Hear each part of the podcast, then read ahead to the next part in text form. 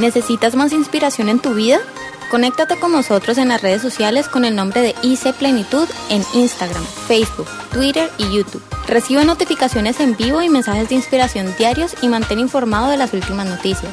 Síguenos, danos like e inscríbete hoy.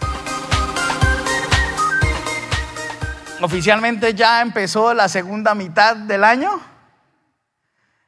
y se nos acabó esto. Dentro de poquito ya a la vuelta de la esquina ya estamos celebrando Navidad nuevamente. Y así van pasando los años. Y en este mes de julio hemos dicho que vamos a hablar de Jesús que arte. Y, a, mí en lo personal me da mucha risa porque cuando eh, escucho la palabra arte o artista, me acuerdo una vez que, que alguien cuando alguien se pone como con locuras o se empieza a vestir raro, o empieza a decir cosas, la, familia dice, ay, no se preocupe, es que él es artista.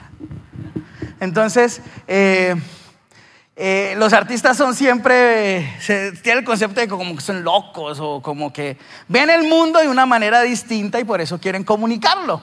Entonces, lo lindo de Jesús como artista es que él ha querido comunicar algo muy importante desde el momento mismo de la creación.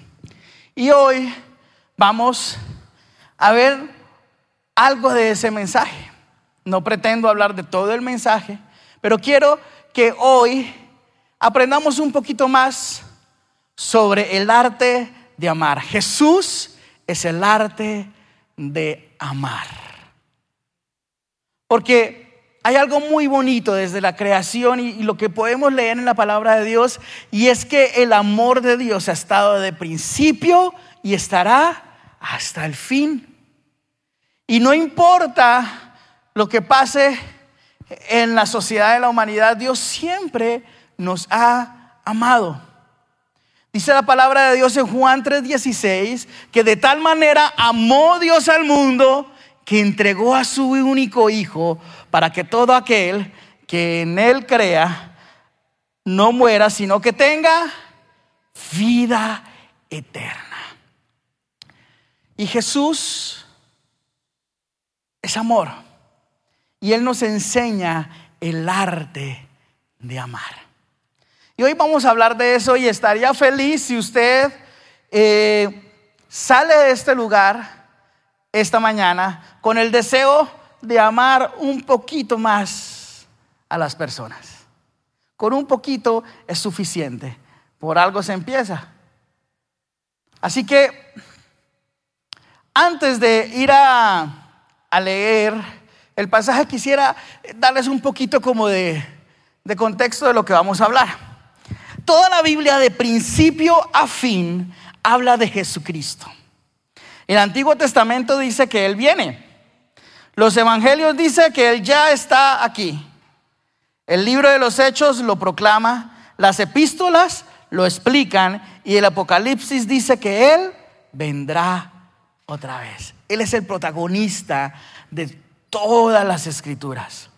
Y estamos viviendo un tiempo en que el hombre está confiando en su propia fuerza, en su propia inteligencia, capacidad, habilidad, prestigio y éxito y muchas otras cosas más para alabarse a sí mismo a nivel de Dios y decir yo no necesito a Dios.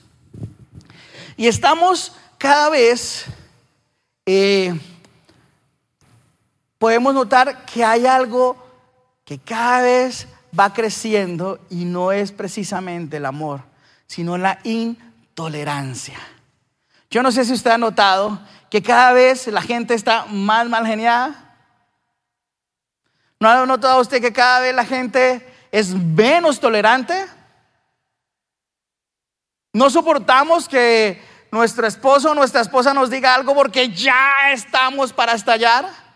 No soportamos que eh, nuestros hijos hagan algo porque ya queremos disciplinarlos, ya queremos, mejor dicho, acabarlos para que aprendan.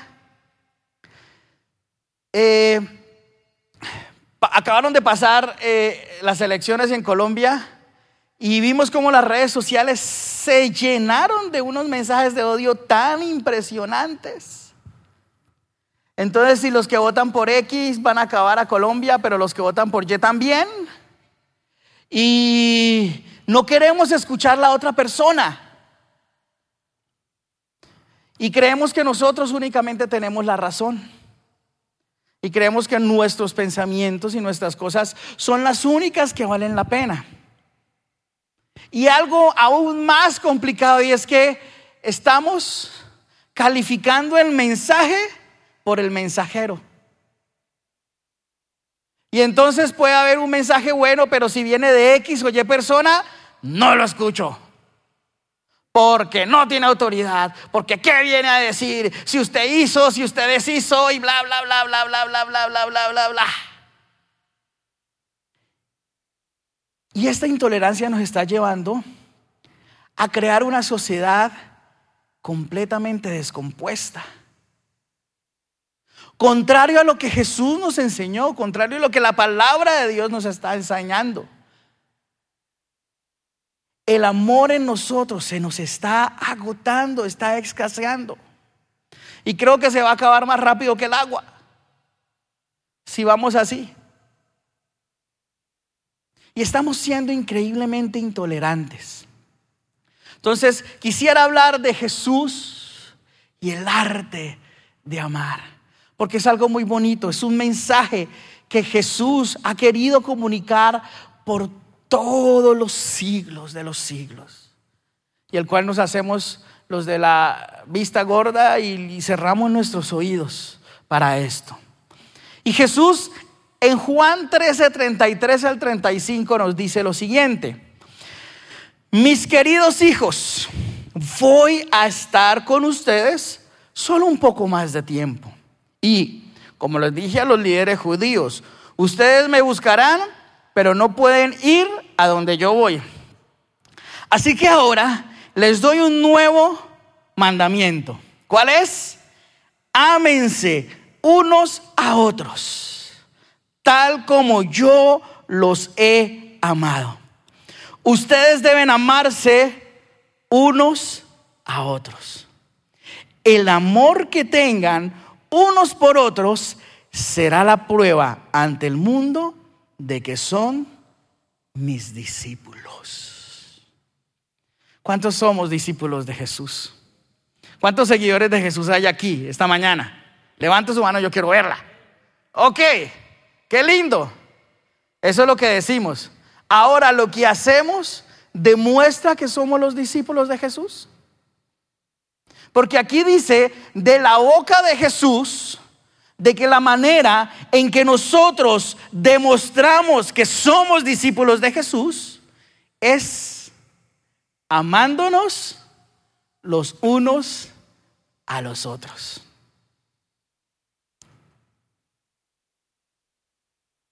Así que no vengamos a decir que somos discípulos y que nosotros somos cristianos si en la casa estamos agarrando a golpes a nuestra esposa o a nuestro esposo.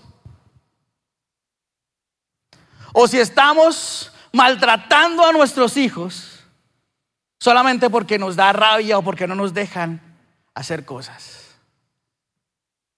Ahora, todo esto que estoy diciendo no es para levantar el dedo acusador y decirles que ustedes, no. Lo digo siendo yo el primero que necesito cambiar en estas cosas. Porque yo no soy una perita en dulce y quien me conoce sabe que yo tengo mi carácter y estoy tratando de aprender. Pero cuando yo reflexionaba en estos días, yo decía, oh por Dios, cuánto me falta a mí. Yo necesito compartir esto con la iglesia. Porque me he dado cuenta de que estoy dejando que el amor se me agote y me estoy volviendo intolerante. Así que esta reflexión de esta mañana no es para decir estamos mal, sino necesitamos cambiar. Vamos a permitir que Dios nos llene de su amor para que podamos caminar mejor, para que podamos ser más tolerantes.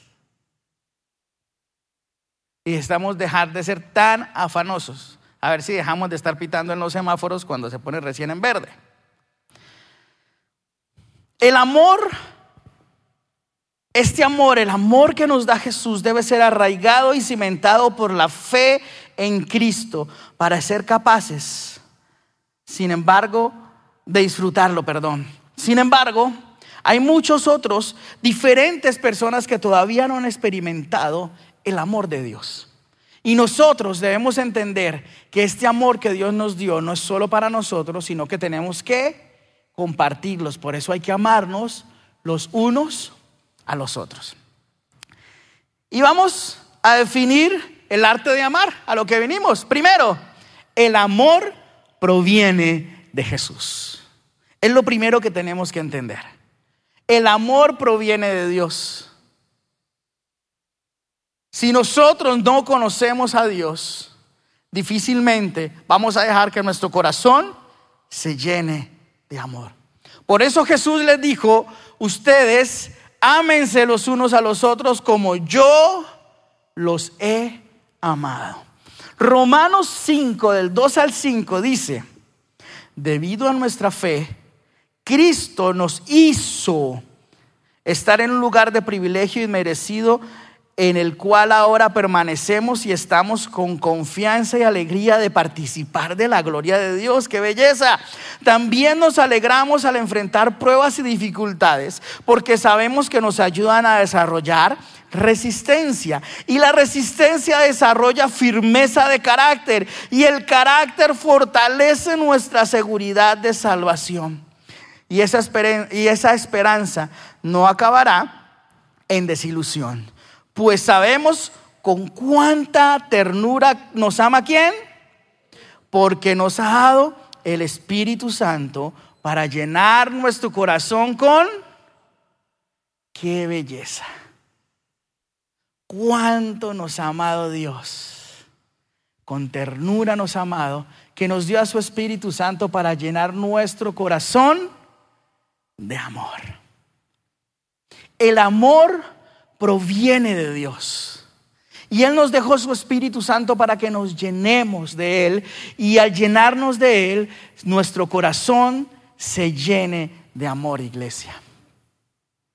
Necesitamos definitivamente de Jesús. Si Jesús no está en nuestro corazón, si nosotros no caminamos todos los días, si nosotros no tenemos una rutina de buscar a Dios, nuestro corazón cada vez se va a volver más intolerante. Necesitamos de Jesús, iglesia, en nuestro corazón. En una traducción de este versículo podríamos decir que el amor de Dios ha sido derramado en nuestros corazones por el Espíritu Santo. Qué bonito. Entonces ya entendemos, iglesia, que el amor proviene de Dios. Él es amor. Y si nosotros queremos realmente transformar nuestra vida, transformar nuestro entorno, entonces necesitamos de Jesús. Segundo, el amor de Jesús no tiene límites. Es lindísimo. La mayoría de nosotros, por no decir de los que estamos aquí, el 99.99 de nosotros, amamos condicionalmente yo te amo, pero si te comportas así, así y así.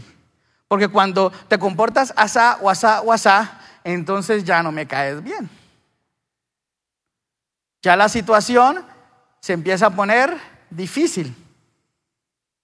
Entonces yo te amo porque es que tú me das detallitos, es que tú me traes flores, es que tú me dices cosas bonitas. Entonces condicionamos nuestro amor. Pero el amor de Dios no tiene condiciones y no tiene límites. Efesios 3, 18 y 19 dice lo siguiente, iglesia.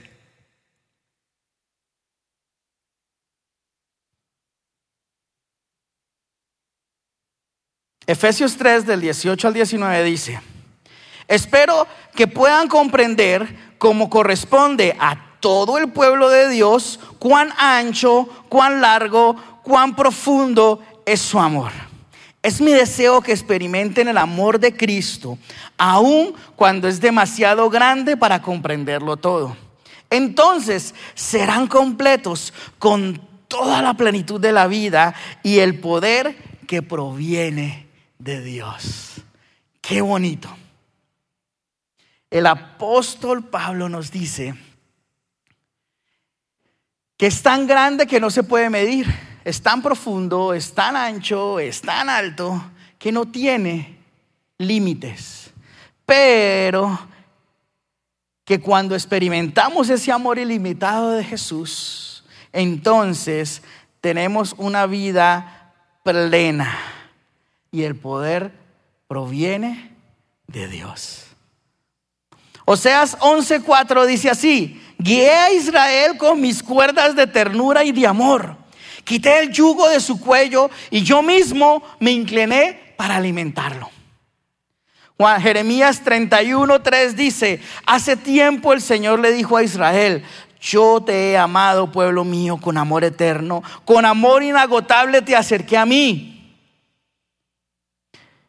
Jeremías 31 del 3 al 4 dice, hace mucho, mucho tiempo que me aparecí ante ellos y les dije, pueblo de Israel, siempre te he amado, siempre te he sido fiel. Por eso nunca te dejaré de tratarte con bondad. Volveré a reconstruirte y volverás a danzar alegremente al ritmo de panderetas.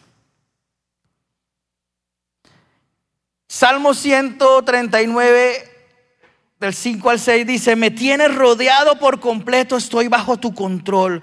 Yo no alcanzo a comprender tu admirable conocimiento, queda fuera de mi alcance. Isaías 57 dice, porque yo soy el Dios eterno y mi nombre es santo. Yo vivo en un lugar alto y sagrado, pero también estoy con los pobres y animo a los afligidos. Si ven cómo es de lindo el amor de Dios, que dice que a pesar de todo, está ahí y que nos ha perdonado y que quiere restaurarnos. Y eso es lo que nosotros tenemos que hacernos los unos con los otros. Si hay alguien que es tan difícil, pues vamos a amarlo para poder que Dios restaure su corazón, porque probablemente si una persona es difícil es porque su corazón está cerrado y dolido por una situación. Solo el amor de Dios puede salvarnos. Entonces ya sabemos que el amor proviene de Dios y el amor de Dios no tiene límites. Ahora vamos a ver las características de ese amor de Dios que tenemos que tener nosotros también. Y para hablar de esto tenemos que ir al clásico, Primera de Corintios 13. Vamos a leer Primera de Corintios 13. Dice así, si no tengo amor, de nada me sirve hablar todos los idiomas del mundo y hasta el idioma de los ángeles. Si no tengo amor, soy como un pedazo de metal ruidoso. Soy como una campana desafinada. Si no tengo amor, de nada me sirve hablar de parte de Dios y conocer sus planes secretos. De nada me sirve que mi confianza en Dios me haga mover montañas. Si no tengo amor, de nada me sirve darle a los pobres todo lo que tengo. De nada me sirve dedicarme en cuerpo y alma para ayudar a los demás. El que ama tiene paciencia en todo y siempre es amable. El que ama no es envidioso ni se cree más que nadie. No es orgulloso no es grosero ni egoísta.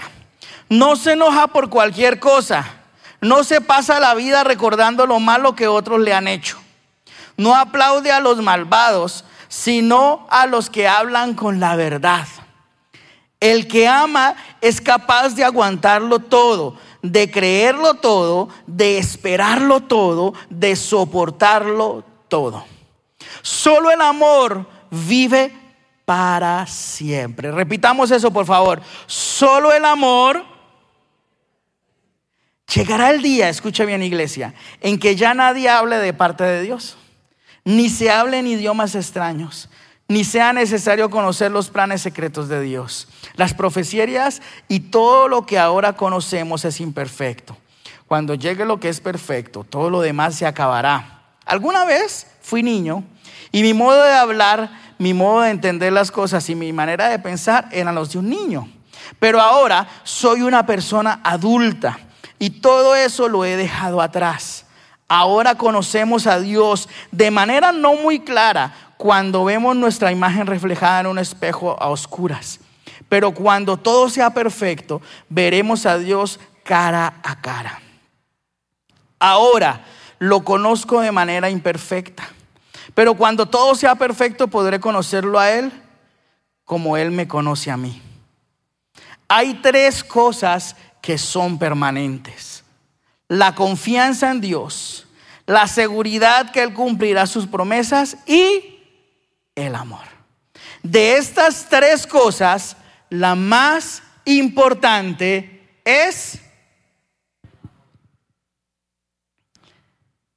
Pablo en su carta a los Corintios nos deleita con una descripción hermosa de Jesús. Hay un teólogo que en su comentario bíblico expresa lo siguiente, con qué maravilla el asistente de Pablo debió haber mirado al apóstol cuando rompió en este exquisito soneto sobre el amor. Su radiante espíritu había vislumbrado al Salvador viviente. Jesús se sienta para su retrato en estas frases brillantes. Y para él todas las cláusulas son verdaderas. Sustituya el nombre de Jesús por el amor a lo largo del capítulo y dígame si no es una semejanza exacta de Jesús. Y es que Jesús es el amor. Y toda esta descripción del amor la leemos y parece completamente inalcanzable y que estamos lejísimos de poderlo aplicar. Pero estas son las características de Jesús. El amor perfecto y el arte de amar en nosotros está en la búsqueda de poder lograr hacerlo así. Porque Jesús le dijo a sus discípulos, así como yo los he amado, por favor ustedes ámense. Voltea a mirar al, vecino que tenía atrás, porque el que tiene al lado ah, probablemente vino con usted. Miren la cara al que está atrás.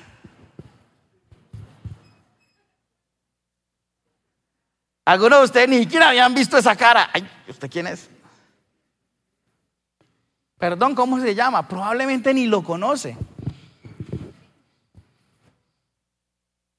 Y eso es solo el principio para que podamos desarrollar el amor los unos por los otros, conocer a las personas.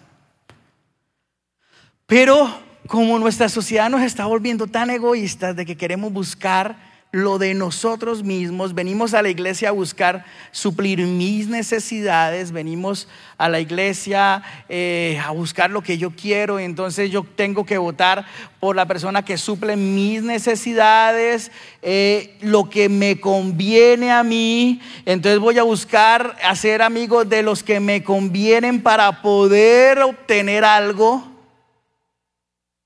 Pero Jesús dice que nos amemos como Él nos amó a nosotros.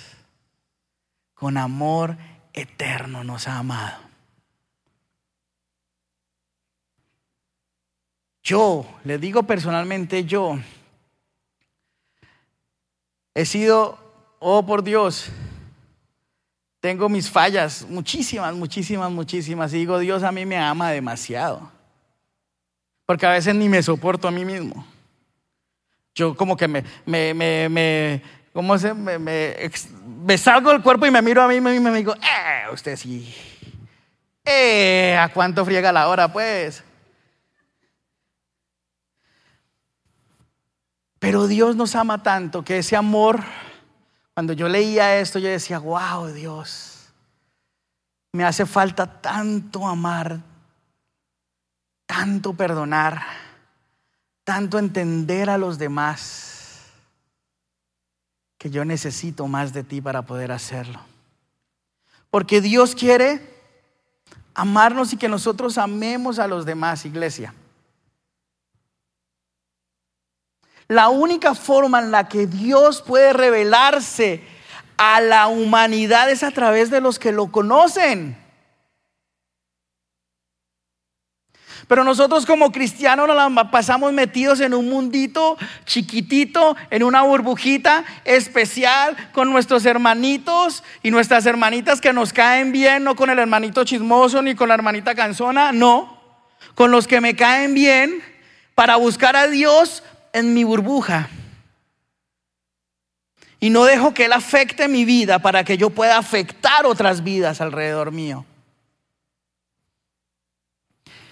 Y entonces, yo no expreso mi amor a los demás. Y al no expresar a los demás, los otros no pueden hacerlo con otras personas. No pueden, ¿cómo van a conocer a Dios si ya nos conocen a nosotros?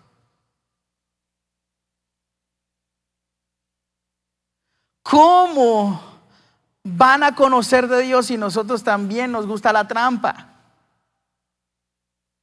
Si somos de los primeros que queremos buscarnos, colarnos en medio de la fila, porque qué pereza tener que hacer fila. Ahorita con lo del mundial todo el mundo estaba asombrado que los japoneses con sus bolsitas recogiendo la basura. Porque nosotros aquí estamos acostumbrados a vivir en medio de la basura y dejarla tirada. Y nos asombra que gente haga cosas con amor porque nosotros no somos capaces de hacerla. Y yo no sé usted, pero yo recuerdo que mi mamá y mi abuela siempre me han dicho, pilas con la basura, la basura no se tira, recoja que... ¿Y dónde quedaron todas esas enseñanzas? este fin de semana fui a Palmetto a almorzar y parece que hubiera habido, no sé qué pasó, esas mesas estaban todas cochinas. Y la gente se paraba de la mesa y se iba. Y dejaba ese mugre ahí tirado. Esperando que otro venga y lo recoja. Al que le pagan para que recoja. Eso no debe ser un comportamiento de nosotros como cristianos. Si nosotros amamos, nosotros mostramos ese amor. Recuerdo que hace unas semanas atrás iba yo manejando, iba para el aeropuerto. Y paré en el peaje, pues obviamente bajé el vidrio para pagar, pero antes de pagar le dije a la señora que estaba ahí con una cara así le dije, buenas tardes, ¿cómo está? Está haciendo como calor, ¿no? Pobrecita usted ahí en ese calor. Y la señora inmediatamente soltó una sonrisa. Me dijo, ay señor, si toda la gente fuera así como usted, sería tan rico trabajar acá. Por un simple saludo, esa señora pudo cambiar el momento que estaba viviendo. Tenía una cara de amargada impresionante, pero yo la saludo y cambia. ¿Por qué? Porque la gente que vivimos en la indiferencia, lo único que hacemos es... Gracias. Faltan 100. Gracias. Y se nos olvida que ella no es una máquina, que es un ser humano, que tiene también necesidades, que probablemente está trabajando porque no encontró otro trabajo y es el único que le toca, o que tiene que llegar a la casa con, con dinero para poder sostener su familia. Pero no, nosotros, no lo tome personal, señora, pero es que usted y, nos desahogamos con la gente cuando Jesús nos dice cómo debe ser nuestro amor. Ay, ay, ay. Dice que el amor responde con paciencia y serenidad, versículo 4. Es simpático y considerado y amable. No es envidioso ni celoso. No está inflado de orgullo. No es maleducado, ni egoísta, ni irritable el amor no mantiene un registro de los errores. El amor se regocija cuando prevalece la verdad y el derecho. El amor cubre las cosas que necesitan ser cubiertas. Y una vida sin amor es una distracción molesta, como una olla que se cae y hace un ruido horrible o cualquier... Eh, piensa el sonido más feo que a usted no le gusta Y así somos nosotros cuando nos mostramos el amor de Jesús. Eso es lo que está diciendo el apóstol Pablo. dice, por más de que usted vaya y le dé de comer a los pobres, dice ahí, usted invierta su vida, si usted no lo hace con amor, eso no es nada.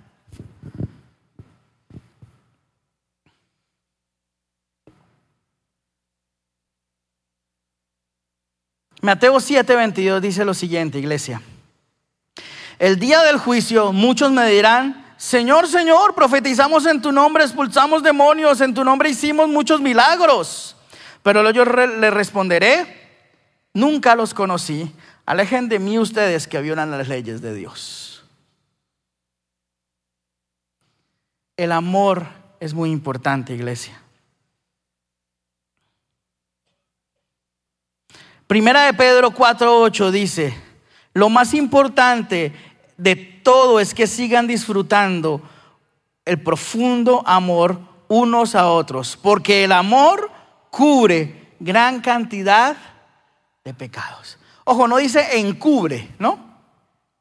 ¿Y qué significa cubrir? ¿Qué quiere decir? Que lo pasa por alto, o sea, que no lo toma como un pretexto para rechazarlo sino que dice el perfecto amor ama sin importar las fallas que tenga esa otra persona.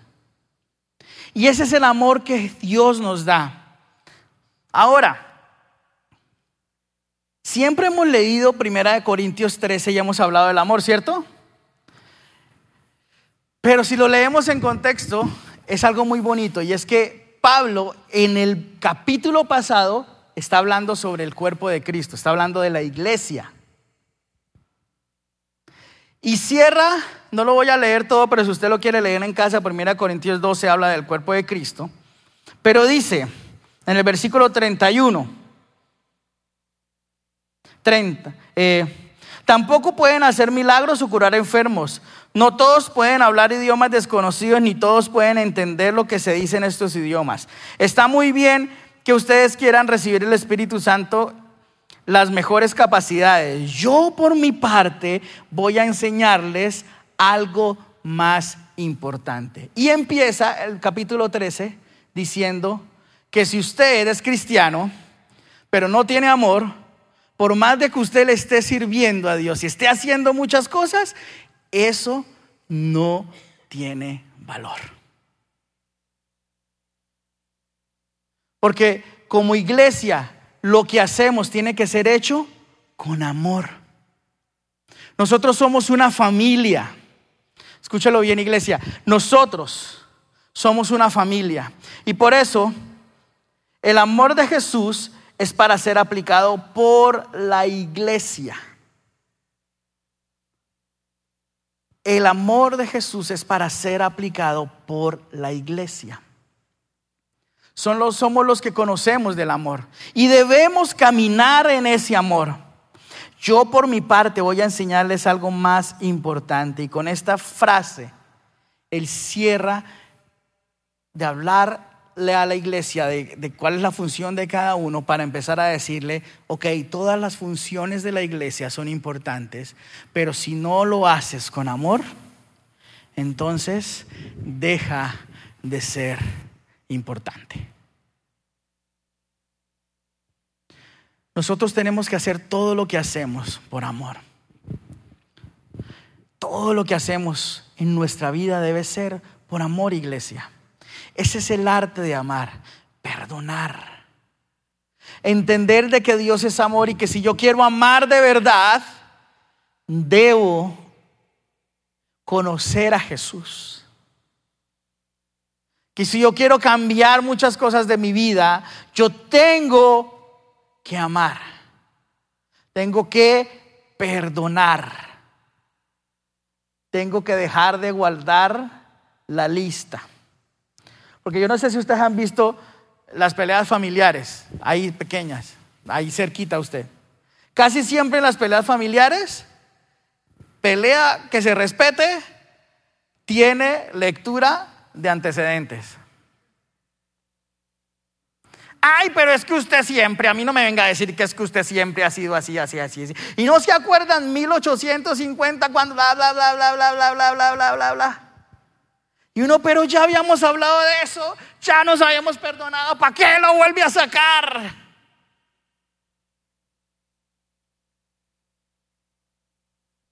Hoy coja esa lista y póngala donde debe ser, en el olvido. Todos los días debemos olvidar y perdonar. Yo quisiera que pusiéramos un pequeño videito que hay ahí, ¿cierto? Y vamos a poner la atención a este video. A ver qué nos dice este video. Hay mucha gente que necesita mucho amor. Y nosotros seguimos alimentando cada vez lo contrario. Esto solo es un pequeño ejemplo con un tema que son los venezolanos. Pero esto lo podemos aplicar a todas las áreas de nuestra vida. Cuando vemos a alguien que es diferente a nosotros, lo primero que nosotros hacemos es rechazarlo.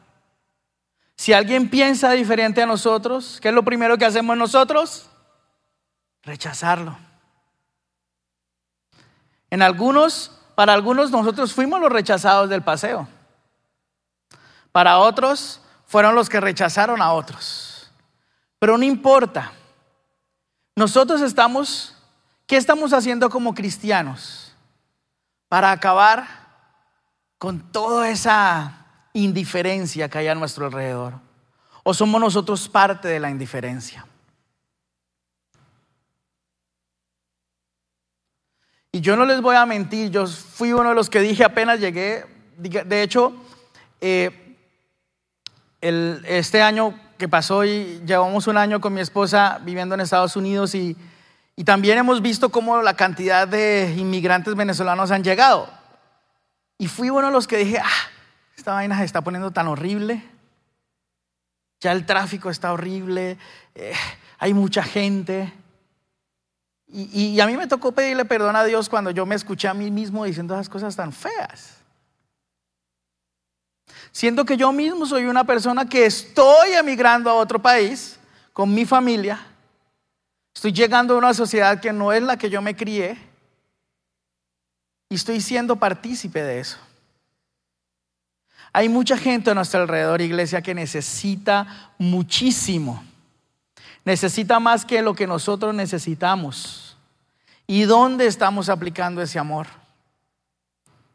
Si algunas veces somos nosotros los que estamos atacando a esas personas.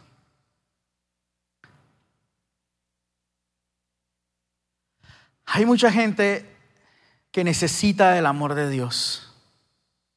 Y nosotros somos los indicados para mostrar el amor de Dios.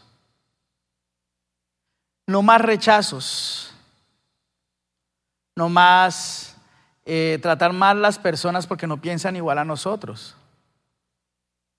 Antes, si usted ve que una persona no conoce de Dios, ámelo. Porque probablemente la única manera en que esa persona vaya a entender quién es Dios y conozca de Dios a través de usted.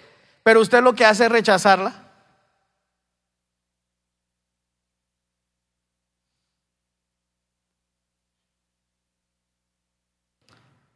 Tenemos desesperadamente como iglesia, como personas, como cristianos, desecharnos de todas esas ideas que han metido en nuestra cabeza, todas esas cosas, esas, esas cosas que nos están separando de la necesidad de la gente que está a nuestro alrededor.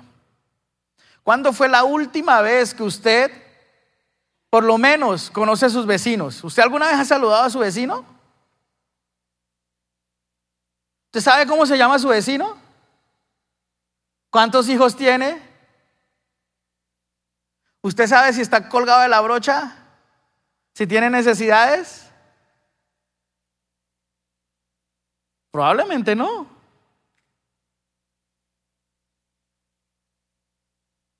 Los únicos vecinos que yo tengo son Andrés Matallana y Doña Mercedes, entonces allí. Pero Pero yo soy una persona que también me, desconecto mucho de las personas. Y, nos, metemos en nuestras propias eh, fortalezas, que son nuestras casas privadas, para que nadie nos venga a molestar. Y no soportamos absolutamente a nada ni nadie. Eh, y no conocemos si la gente a nuestro alrededor. Yo creo que yo ya les he contado a ustedes este, esta historia, no sé, pero Raquel y Gerson me pueden corroborar si estoy diciendo mentiras, no van a decir nada. Pero cuando nosotros llegamos a Cali, porque eh, Dios movió a nuestros padres a venir a esta ciudad debido al desplazamiento por la violencia, por amenazas, nos querían matar en la ciudad de Buenaventura. Eh, entonces nos vinimos para Cali eh, y fueron unos años al inicio muy, muy difíciles, donde literalmente por la mañana mis papás tenían que buscar en los bolsillos de la chaqueta a ver si no se nos había perdido un billetico, a ver si podíamos desayunar. Teníamos un vecino que lo bendecimos en el nombre del Señor porque nos ayudó muchísimo, pero habían ocasiones donde yo recuerdo que que esa vez no se me olvida nunca. Nosotros teníamos un hambre, no teníamos para almorzar, estábamos... Y a ellos se les dañó la estufa.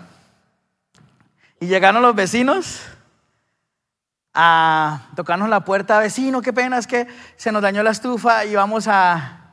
¿A, a, qué? A, ¿Necesitamos cocinar? No, pues venga y cocine acá, no hay problema. Y eso olía tan delicioso. Terminado de cocinar, si se llevaron las ollas completicas y nos quedamos, no dije, de pronto nos van a dejar un poquito a ellos cualquier cosa. Pero los amamos, son una bendición. De hecho, eh, nos hicimos muy amigos que, eh, y son, por ejemplo, las personas que a nosotros nos hospedaron en Estados Unidos y nos recibieron para, para empezar eh, toda la visión y el trabajo de lo que estamos haciendo en Estados Unidos con la iglesia. Fuimos muy amigos. Eh, eh, creo que Sofía también los conoció, Luis Francisco Camacho, el negrito, con... pero lo, hicieron de manera, venga, y nosotros ahí, y teníamos una necesidad y ellos también tenían la de ellos. Pero ahí en ese momento yo dije, wow, cuántas veces nosotros somos tan indiferentes con la gente que está a nuestro alrededor, gente que tiene muchas necesidades. Y, en, el transcurso del tiempo me, dice mi esposa, bueno, Raquel también dice que me he vuelto muy llorón, cualquier cosa me pone a llorar. Eh, entonces yo ya estoy en el semáforo y yo veo a alguien que está haciendo maravillas y cualquier cosa y yo tengo que darle algo porque yo sé que esa es su manera de sobrevivir, de subsistir. Eh, entonces, nosotros tenemos que amar iglesia. El amor de Jesús, con esto termino, habla y testifica de Dios. Primera de Corintios 13, del 8b eh, dice así, llegará el día en que ya nadie hable de parte de Dios, ni se hablen idiomas extraños, ni sea necesario conocer los planes secretos de Dios porque probablemente no lo podemos hacer, uno no sabe. Llegará el día en donde de pronto no podremos hablar de Dios y la única forma de compartir de Dios es a través de nuestro amor. Y dice Juan 13:35, el amor que tengan unos por otros será la prueba ante el mundo de que ustedes son mis discípulos. Y ese es el arte de amar, iglesia. Entender que el amor proviene de Dios, de que el amor de Dios no tiene límites, de que hay unas características del amor que ya la vimos, que es paciente, sereno, considerado, amable, no es envidioso, no es celoso, no está inflado de orgullo, no es maleducado, no es egoísta, no es irritable, no guarda registro de los errores. Se regocija de la verdad del derecho, cubre las necesidades de las personas. El amor de Jesús es aplicado, es para ser aplicado por su iglesia. El amor de Jesús vive para siempre.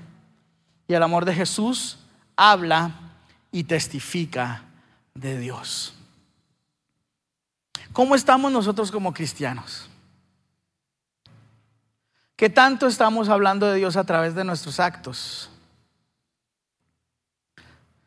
Esta mañana leía que eh, una, una señora una vez fue a, a, una galería de arte a comprar un, un ¿cómo se llama? Un, un cuadro, gracias.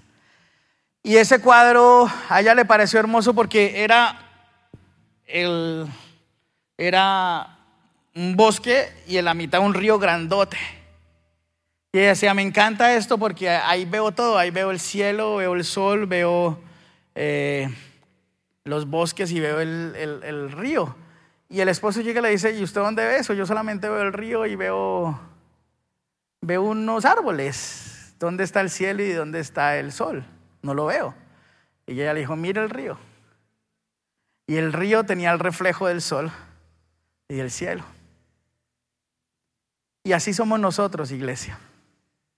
Nosotros somos el reflejo de Jesús. La gente conoce a Jesús a través de nosotros, lo que nosotros hacemos. ¿Cómo están nuestros actos en representación de Jesús? ¿Cómo está nuestro amor? Con la gente que trabajamos, a la gente a la que le servimos, le trabajamos con los que están a nuestro lado, nuestros vecinos. Eh, ¿Cómo está nuestro amor con nuestra familia, nuestra esposa, nuestro esposo? Somos duros, somos recios, o somos amorosos, cariñosos. ¿Cómo está nuestro amor con nuestros hijos?